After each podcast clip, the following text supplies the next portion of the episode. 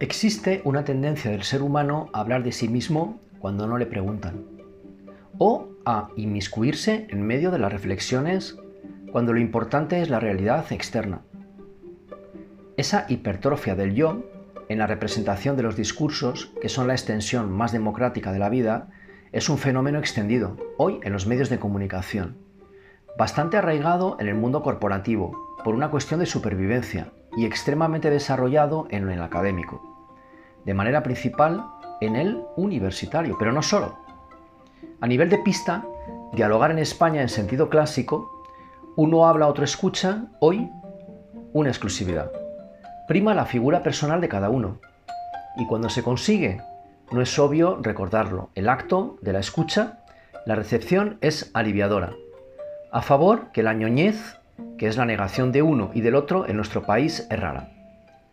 Los españoles nos encajamos perfectamente en este centaurismo atroz, mitad hombre, mitad caballo, que nos consume los días y donde el sano hábito de escuchar carece de importancia, y enarbolamos nuestra figura allá incluso donde es absolutamente irrelevante.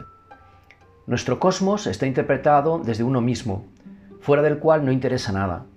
Rellenos, empanados de egotismo, nos mostramos pesados, persistentes y también decididos.